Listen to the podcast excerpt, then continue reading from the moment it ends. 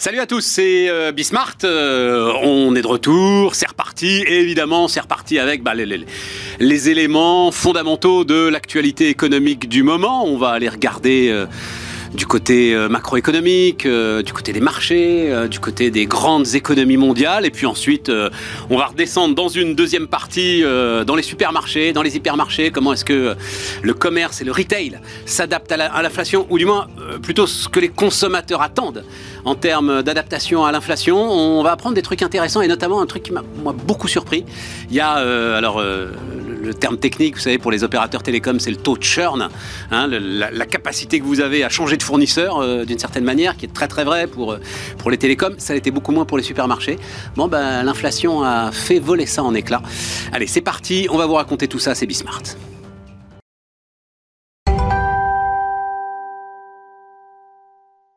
Et donc pour commencer, évidemment, Wilfried Galland. Salut euh, Wilfried, stratégiste euh, Montpensier Finance. Donc j'ai mis euh, Winter is Coming après avoir euh, discuté un petit peu avec toi, Wilfried, hein, de ce dont on allait parler pour euh, l'ensemble de ceux qui nous écoutent et qui nous regardent. Winter is Coming, ça veut dire que t'es pas Je, je suis pas d'un optimisme démesuré, démesuré, voilà, exactement. d'un optimisme débridé sur la bon. Sur quel fondament Quel est le point le plus important à regarder en ce moment? Voilà, c'est ça qui m'intéresse pour moi, le point important, euh, après il y en a d'autres, mais le point, le point vraiment important, c'est le fait qu'on a des conditions financières dans l'économie mondiale qui sont en train de se resserrer très fortement. Ça veut dire quoi? Ça veut dire qu'on a des taux d'intérêt qui ont fortement re- remonté, qu'on a surtout une masse monétaire qui est en diminution, que ce soit dans la zone euro et également euh, aux États-Unis, et que globalement, tout le mouvement dont on parle depuis déjà euh, un an de remontée très forte des taux d'intérêt, Mhm. il est juste en train de commencer à infuser dans l'économie réelle.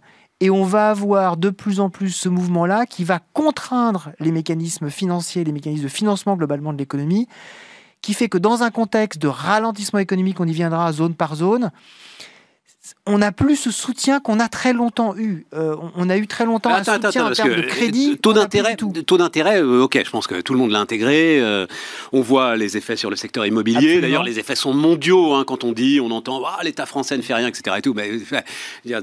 Il n'y a pas, il y a- il y a pas de Pinel en Allemagne. Non, voilà. Et non, le secteur immobilier s'effondre de la même façon. Exactement. Donc, euh, heureusement que euh, l'État ne fait rien, mais en même temps, il recommence à faire parce qu'il n'arrive pas à ne rien faire. C'est l'État français. Bon, je referme la parenthèse. Donc, ça, hausse des taux, aucun problème. Masse monétaire, là, je dois te dire que je ne maîtrise pas. Donc, faut que tu m'expliques un petit peu euh, ce que ça implique, ce rétrécissement de la masse monétaire. En fait, le Comment ça marche et ce que ça veut dire? Qu'est-ce que ça veut dire que euh, la masse monétaire se rétrécit? Quand on la prend au sens large, c'est le plus intéressant. La masse monétaire, quand on dit, quand on parle de M, on parle M1, M2, M3.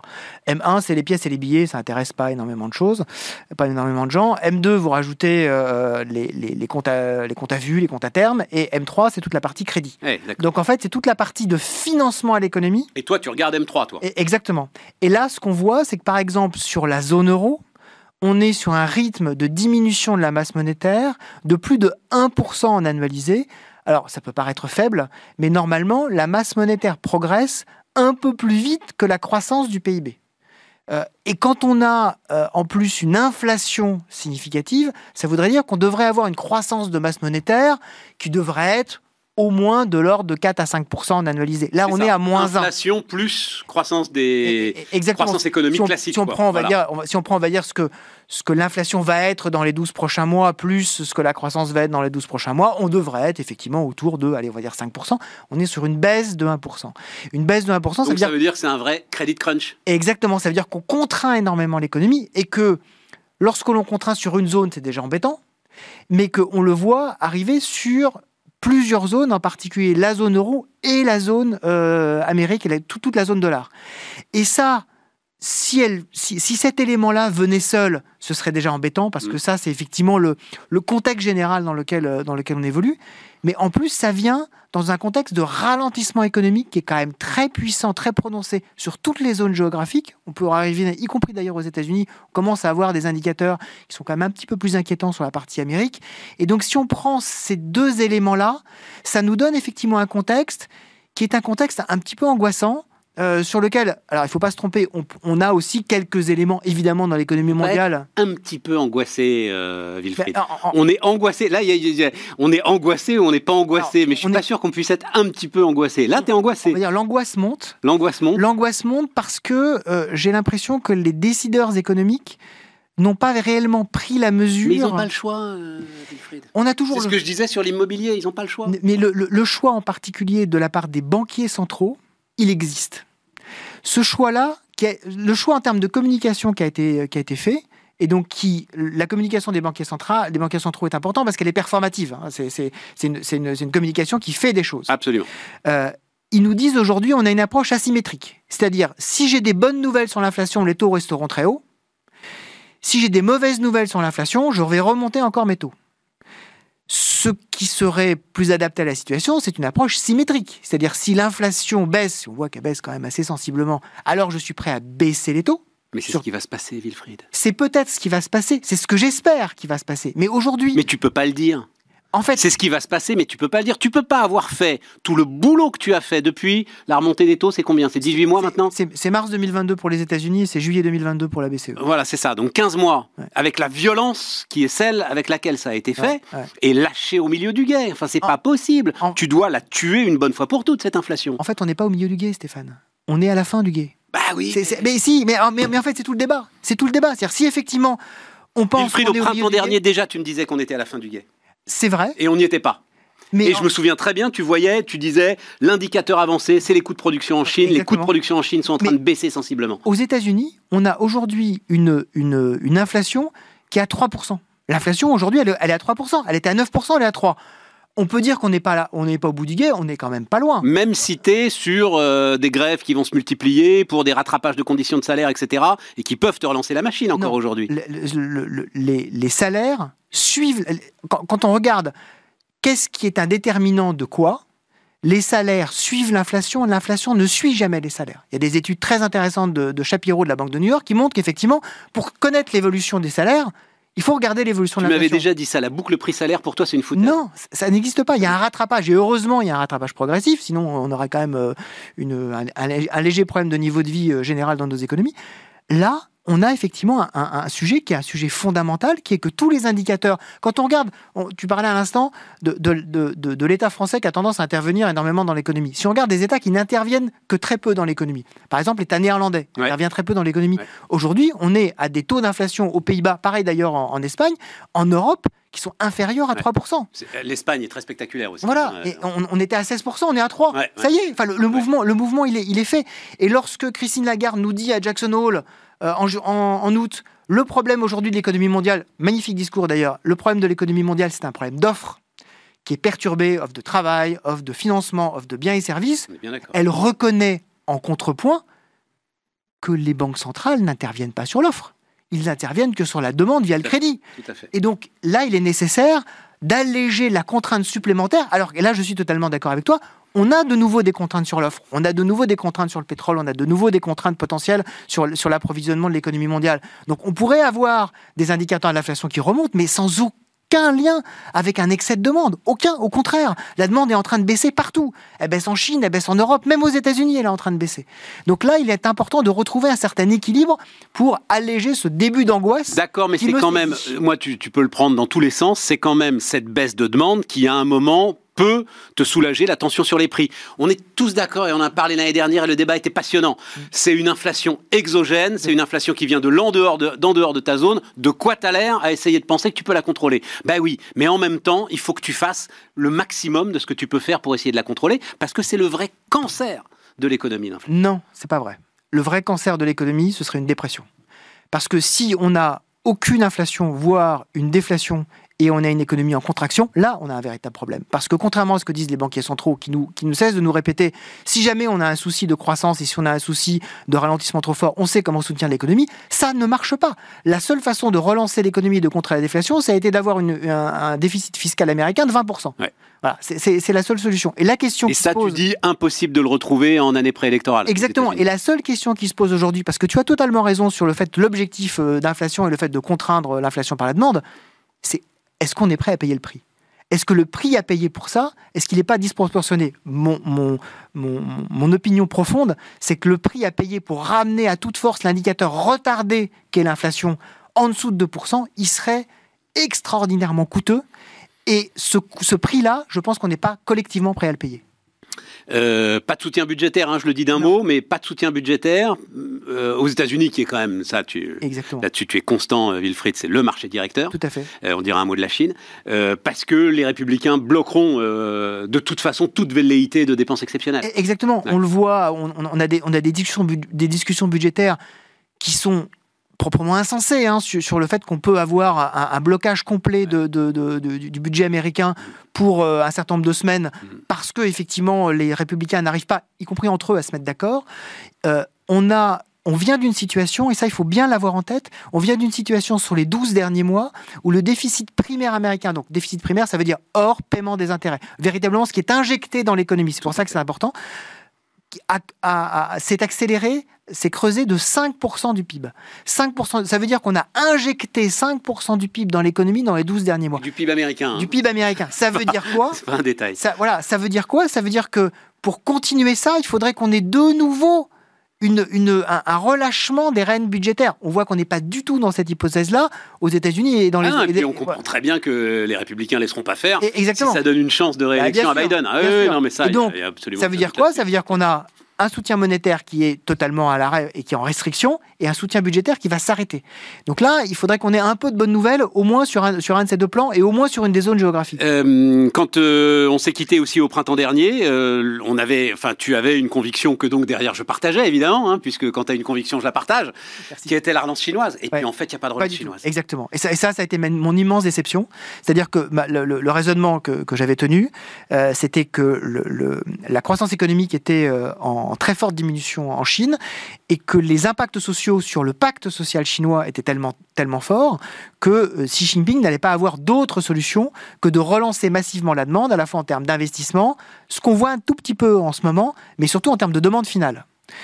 Et ce qu'on voit régulièrement maintenant dans les discours de Xi Jinping, c'est qu'il refuse ça, systématiquement. Et pour lui, c'est la grandeur avant la croissance et la souveraineté avant la prospérité. Mais pourquoi ça, je ne comprends pas pourquoi ça s'opposerait, ça, à la grandeur et la croissance? Parce que pour lui, la grandeur, c'est la certitude de pouvoir financer ce qui est essentiel à la souveraineté. Et donc, il ne veut pas utiliser des ressources budgétaires et des ressources financières qu'il considère comme contraints, à mon avis à tort, en disant je ne veux pas recommencer l'erreur de 2008. Pour lui, 2008, le fameux plan de relance de, 25% du PIB chinois qui a été injecté à la fois dans l'économie, qui, nous a permis de sortir aussi de la crise de 2008, pour lui, c'était une erreur. Ça a fragilisé le système financier. Pour moi, ça n'en était pas une, parce que quand on regarde par exemple ce qui se passe avec le Japon, euh, quand vous avez euh, des, euh, des, dettes, des, dettes, japonaises qui sont détenues par les Japonais, c'est pas un problème. Et ça n'a jamais gêné les dirigeants chinois de ruiner leur peuple. Donc mm. en fait, c'est pas un problème de, de, de, se financer. Oui, et puis tu as quand même des réserves de change considérables. exactement. Mais en fait, par, par un espèce de de retour à une orthodoxie budgétaire qui se veut un des piliers de la puissance. Il refuse de relancer. Il va résister parce que le, ça y est, il est partout. C'est le chiffre qu'on avait, nous, euh, au printemps dernier. C'est Laurence Daziano, d'ailleurs, la première, je m'en souviens, qui nous l'avait apporté. 20% de taux de chômage chez les jeunes, plus de 20% de taux de chômage chez les jeunes. C'est un chiffre compliqué à gérer quand même, hein, qu'on est en train de voir partout d'ailleurs, hein, avec des implications énormes. Exactement. Et d'ailleurs, pour C'est le pacte social chinois qui s'effondre. Pour ne plus gérer ce chiffre, maintenant, il est plus publié. Et voilà, il est plus publié. Voilà, exactement. Tellement, il était, compliqué, tellement il était compliqué à gérer. Et donc, ce qu'on voit effectivement, c'est aussi une des graines d'espoir quand même dans l'économie mondiale, c'est qu'on voit qu'on a un retour léger des investissements en Chine et des investissements dans les infrastructures. Ça, on le voit depuis, euh, depuis un mois. On commence à avoir quelques pouces vertes de ce côté-là, mais pas euh, véritablement de, de, relance de la demande finale chinoise. On commence à avoir un certain renouveau industriel, ça peut redémarrer un petit peu par là, mais pour moi, ce ne sera pas suffisant. J'ai toujours un truc là-dessus, euh, Wilfried, on n'a pas souvent parlé ensemble, mais tout ce que tu viens de dire là, forcément, tu t'appuies sur les statistiques officielles pour le dire. Bah, bien sûr.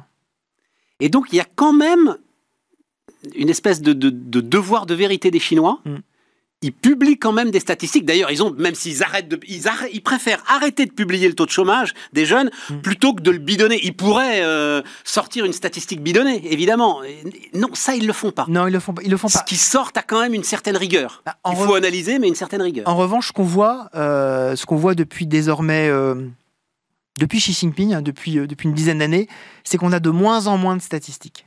C'est-à-dire que le, le volume de statistiques chinois est en train de baisser de façon très spectaculaire. On avait un, champ statistique très très important, y compris dans les, dans, les, dans les provinces chinoises, dans les régions, dans les communes, ce qui était une masse très importante à exploiter pour les chercheurs. On en a de moins en moins. Donc on sent que le pays aussi, de ce point de vue-là, se referme. Il ne veut pas aller jusqu'à bidonner les chiffres. Ce serait, je pense, une, une, atteinte au mandat du Fils du Ciel, hein, qui, doit quand même euh, veiller à l'harmonie.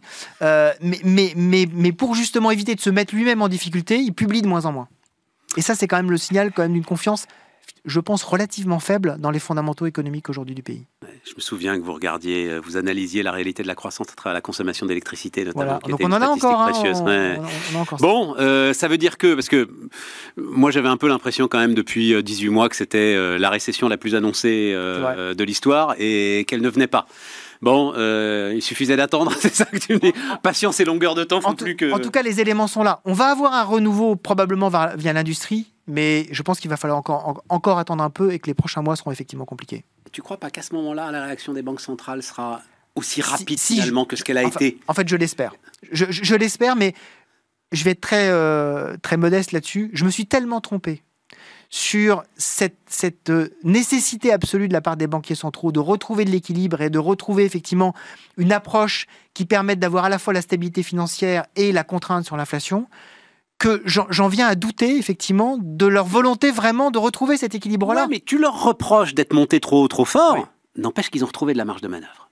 Une marge de manœuvre qu'on n'imaginait pas qu'ils puissent retrouver euh, il y a deux ans quand on était encore en taux négatif et qu'on se demandait comment on allait en sortir. Je pense que le prix de cette marge de manœuvre a été extraordinairement élevé. Et si c'est, on n'a pas commencé à le payer. Et, on, et on est juste au début euh, de, de, ce, des, conséquences. C'est ça un petit peu qui m'inquiète. Donc là, il est important, effectivement, que très rapidement, la raison revienne et les équilibres reviennent. C'est effectivement ce que j'espère. Mais bon, euh, attendre et voir, comme d'habitude. bon, attendre, voir et se mettre à l'abri quand même. Hein, un petit peu. voilà. et se mettre un petit, peu. un petit peu. Mais je reviendrai optimiste, c'est promis, mais pas maintenant. Bon, Wilfried Galland, donc, qui euh, nous accompagnait. On va aller voir ce que ça donne, justement. Le... Alors, non pas la valse des étiquettes, mais euh, la valse des consommateurs autour de la grande distribution. Vous allez voir, les chiffres sont quand même assez impressionnants.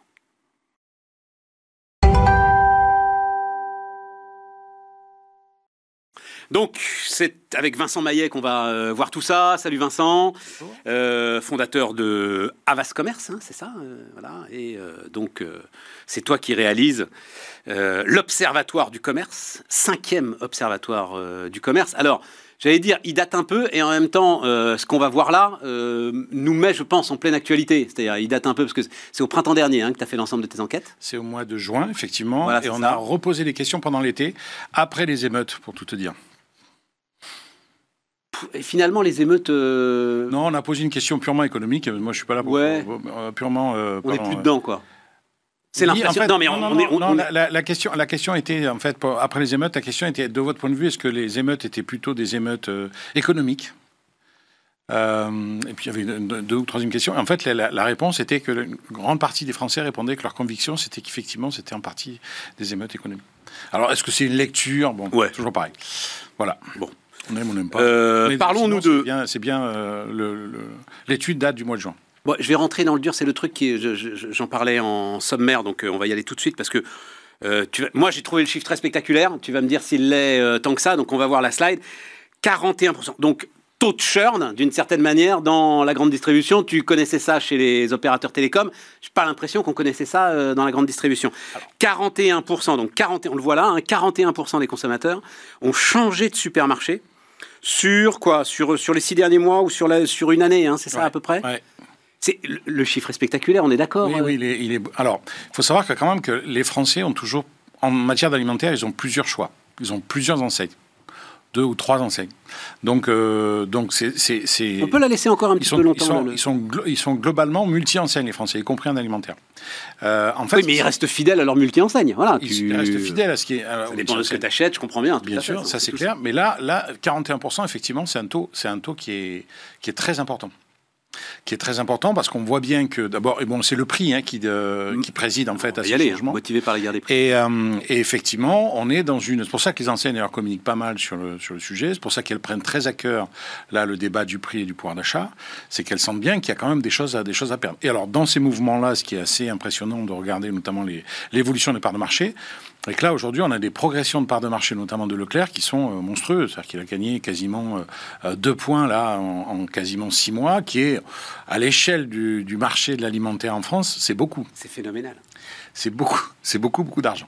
Donc effectivement, il y a, y a, un, vrai mouvement qui est. Il le doit à quoi, Vincent? Alors c'est Nielsen qui nous le dit davantage que d'ailleurs c'est pas ton job, toi, c'est plus le, le, job de Nielsen.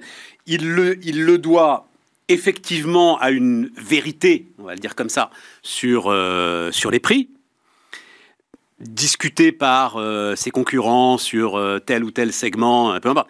Mais il le doit en fait à une continuité de communication Exactement ça. depuis ça fait 50 ans. Oui. Est-ce que les, les, les premiers combats de... Alors c'est le père avec son fils, c'est contre Bruxelles pour avoir le droit de vendre l'essence à prix coûtant comme quoi, hein, ça date pas d'hier, c'est 76. 76. D'ailleurs, ce qui est intéressant, c'est qu'on voit que euh, les cinq enseignes qui sont les plus plébiscitées par les Français dans l'étude, sur l'image prix ou, l'intention de fréquenter, c'est les enseignes qui ont été les plus, euh, les plus euh, constantes, les plus constantes sur leur message et leur positionnement soit sur le prix, soit avec des vrais engagements. Super U, par exemple, qui fait partie des cinq enseignes, a un engagement local, euh, de lien avec euh, le terroir, de lien avec les producteurs, etc. etc. Donc on voit bien qu'il y, a une volonté de s'inscrire, une volonté d'ancrage. Et pareil, ça fait partie des enseignes qui communiquent chaque année euh, sur ce positionnement. Et, donc ça, et donc ça finit par payer. Donc tu dis... Mais Leclerc, honnêtement, c'est au-delà de toutes les attentes. Leclerc, en plus, a vraiment un modèle... D'ailleurs, on parle de défense du pouvoir d'achat. Leclerc, Leclerc a vraiment un modèle de repli. C'est-à-dire que quand vous avez sentez que vous avez des problèmes de pouvoir d'achat, vous allez chez Leclerc, vous vous sentez protégé par Leclerc.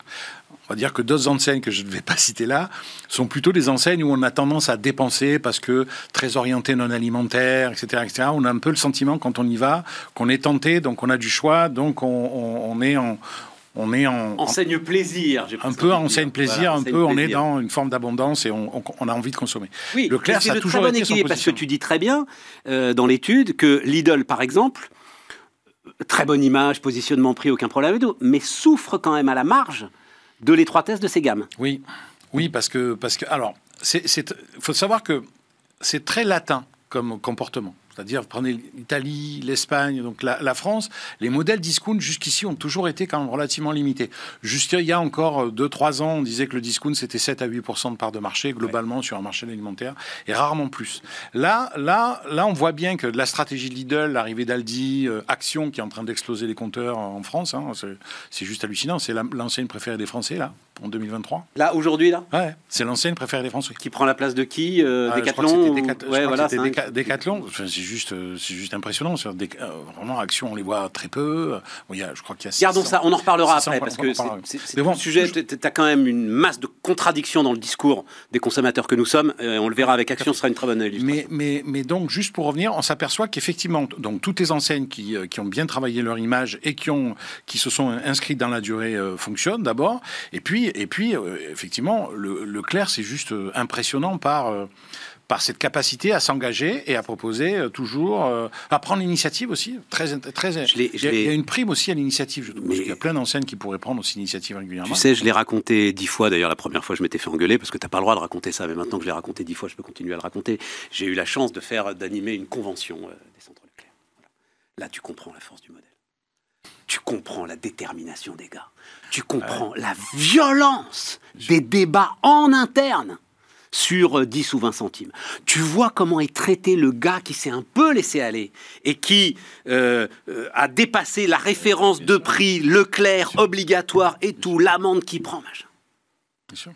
Après, c'est des commandos, les gars. c'est des commandos. C'est vital. Alors, en plus, quand vous savez euh, autant d'années que vous avez construit votre notoriété sur le prix, le jour où vous lâchez le prix, vous êtes mort. Donc, euh, donc ils n'ont pas le choix. Non, mais surtout, les autres te laissent pas faire. Ah, ben, bien sûr. Et c'est ça. T'as un flingue sur la tempe. tu lâches sur le mais, ah tu sautes. tu sautes euh, automatique. Ah oui, ça, c'est de toute façon, c'est pas, pas une secte, mais il y a une philosophie. Non, non, non, non, non. Il y a une philosophie, il faut la Voilà, c'est une détermination absolue. C'est pour ça que je dis commando. Et c'est ça qui, en général, c'est ça qui fait que l'enseigne est consistante. Mais quand vous regardez des gens comme Lidl Total, même Action, quand vous discutez avec le patron d'Action, ce que j'ai fait il n'y a pas longtemps, vous voyez qu'il y a derrière, il y a une philosophie qui est totalement euh, orientée vers l'agilité, euh, euh, les, frais superflus, etc., etc., Ouais, mais alors la différence entre Action et Leclerc, mais allons-y sur Action parce que c'est une bonne, c'est une bonne image de quand même le, la contradiction totale, les injonctions contradictoires des consommateurs qui veulent, qui d'un côté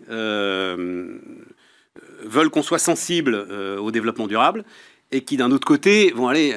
Action, c'est quoi? C'est une succursale chinoise. Voilà, point à la ligne. Oui. Massive. Massive succursale chinoise de produits qui vont avoir une espérance de vie ultra réduite, qui seront impossibles à réparer et jetés euh, massivement. C'est compliqué pour les commerçants quand même d'arbitrer là. Hein. Qu'est-ce que vous voulez, les gars? Vous voulez euh, de la Chine et des t-shirts à 2 euros ou vous voulez qu'on vous essaye de vous faire un truc un peu très compliqué. Et ce qui est assez étonnant, je trouve, c'est que malgré la, demande de prix et donc euh, les injonctions très fortes sur on veut retrouver du pouvoir d'achat, malgré tout, la demande de souveraineté alimentaire, la, la demande d'aimer les producteurs est toujours là. Et oui, c'est ben, ce qu'on dit, c'est qu'entre le, entre le citoyen et le consommateur, c'est encore le consommateur qui gagne. Voilà, et qui, et qui, et qui, pulvérise le citoyen à plat de ne faut pas dire qu'il gagne euh, légèrement. C'est pas 3-2 la fin du match, c'est 8-0. On, est d'accord. Oui, bien sûr. On est d'accord. Après, ça veut dire aussi. Non, mais ça relativise énormément. Vincent, c'est très très important, je trouve, ce que tu nous as parce que ça relativise énormément l'ensemble des discours qu'on peut avoir en ce moment. Alors, je pense qu'on est, on est peut-être pas les mieux placés tous les deux pour parler de ça, parce que je pense qu'aussi, il y, a des gens aujourd'hui euh, qui sont à euh, qui finissent euh, qui finissent le, des mois très compliqués. Et je pense que là, il y a une grande partie de ces gens-là qui en fait n'ont pas d'autre choix aujourd'hui que que de, de, faire des économies sur des sujets. Machin. Aucun problème avec ça, à, à, deux exceptions près. C'est 20, 25, peut-être 30% de la population. Il en reste 70. Ouais, c'est au moins quart, Voilà. Et ensuite, tu tu as quand même la capacité d'adapter ton discours, c'est tout. Voilà. Euh, mais alors, juste pour, ça tourne très très vite, un truc que tu m'as apporté qui est passionnant à finir avec là-dessus. En fait, la, lutte contre l'inflation devient une dimension RSE. Ouais. Pour les consommateurs. Alors ça, c'est mon camarade euh, Yves Delfrat du CSA, avec lequel on a travaillé pour faire l'étude, qui a, qui a raison d'ailleurs. Quand il a vu la, la, la on, discutait tous les deux, on échangeait sur l'étude pour voir un peu comment, qu'est-ce que, qu'est-ce qu'il y avait derrière ces chiffres. Donc moi, un expert du commerce et lui, un expert des études. Et, à, un moment donné, il dit, tu te rends compte un peu l'ampleur de la, de la demande, c'est-à-dire qu'on voit que le, prix euh, est de très très loin la demande principale des Français. Et il a raison parce qu'on parle beaucoup de RSE. Bon, nous, en tant que consultants, souvent, on a un peu l'impression qu'on fait du greenwashing. On lui dit, voilà, il faudrait raconter ça pour qu'on ait l'air un peu bien, etc., etc. il a raison de dire, finalement, le prix devrait être un enjeu RSE. Un enjeu, alors, c'est peut-être pas le prix, c'est le pouvoir d'achat au sens large. C'est-à-dire euh, permettre aux gens de, de se déplacer, euh, de consommer, euh, d'avoir une vie à peu près décente. et je pense que toutes les entreprises sont plus ou moins, je trouve, aussi responsables de ça. Donc, c'est pas, on n'est pas là avec Yves Delfrat à dire, ouais, on veut machin. Non, mais, c'est vachement intéressant. On dit, on est quand même dans une situation, et moi, j'ai fait une présentation il y a pas très longtemps euh, à l'auditorium d'Avas devant une parterre de distributeurs, il y a une soixantaine de personnes. Je leur ai dit on est dans le dur. Et c'est vrai qu'on est dans le dur. C'est-à-dire que en, cinq observatoires, j'avais jamais vu les Français dans cet état, moi. Et donc, en fait, il faut trouver des solutions. Et donc, il faut en faire une priorité. Et du coup, euh, la priorité au sens RSE du terme des entreprises, je trouve qu'elle est bien, elle est bien tombée. Et c'est sans doute pour ça, je suis assez d'accord avec euh, Emmanuel Combe du Conseil de la concurrence. On a évacué très très vite le sujet vente à perte. Euh, tout le monde là, ah, c'est pas possible, on peut pas aller là-dedans et tout parce qu'on s'est dit on ouvre une boîte de Pandore. Mais il y a peut-être quelque chose à creuser quand même sur ce sujet-là. Mais ce sera ton prochain observatoire. Savoir que la vente à perte a laissé des. Je crois que c'est en Hollande où il y avait eu toute une vague de, de vente à perte qui avait tué des enseignes. Oui, mais ça se gère. Le Conseil de la concurrence est là pour gérer ça. Oui, oui, mais ça se gère. Euh, la grande distribution aussi doit tuer des enseignes. Tout. La, vie économique tue. La, vie tue. Voilà, d'une certaine manière. Non, enfin, en tout cas, le débat, le débat, allez, bouge pas, bouge pas. Le débat a été évacué avec une vitesse folle. Voilà, c'est tout ce que oui, mais pour des écrit Emmanuel Combe. Et je, suis d'accord, mais pour, mais pour des raisons qui étaient. Euh, moi, j'ai trouvé que l'argumentation était, euh, était entendable. C'est-à-dire le fait de dire, écoutez, de toute façon, si on vend à perte, on va se rattraper ailleurs. et ben finalement, le consommateur va finir par payer. Et je pense que. Non, il va arbitrer. Bon, Vincent. Merci pour tout. Merci pour ton. Merci à vous de nous avoir suivis. Et puis on se retrouve la semaine prochaine sur Bismart.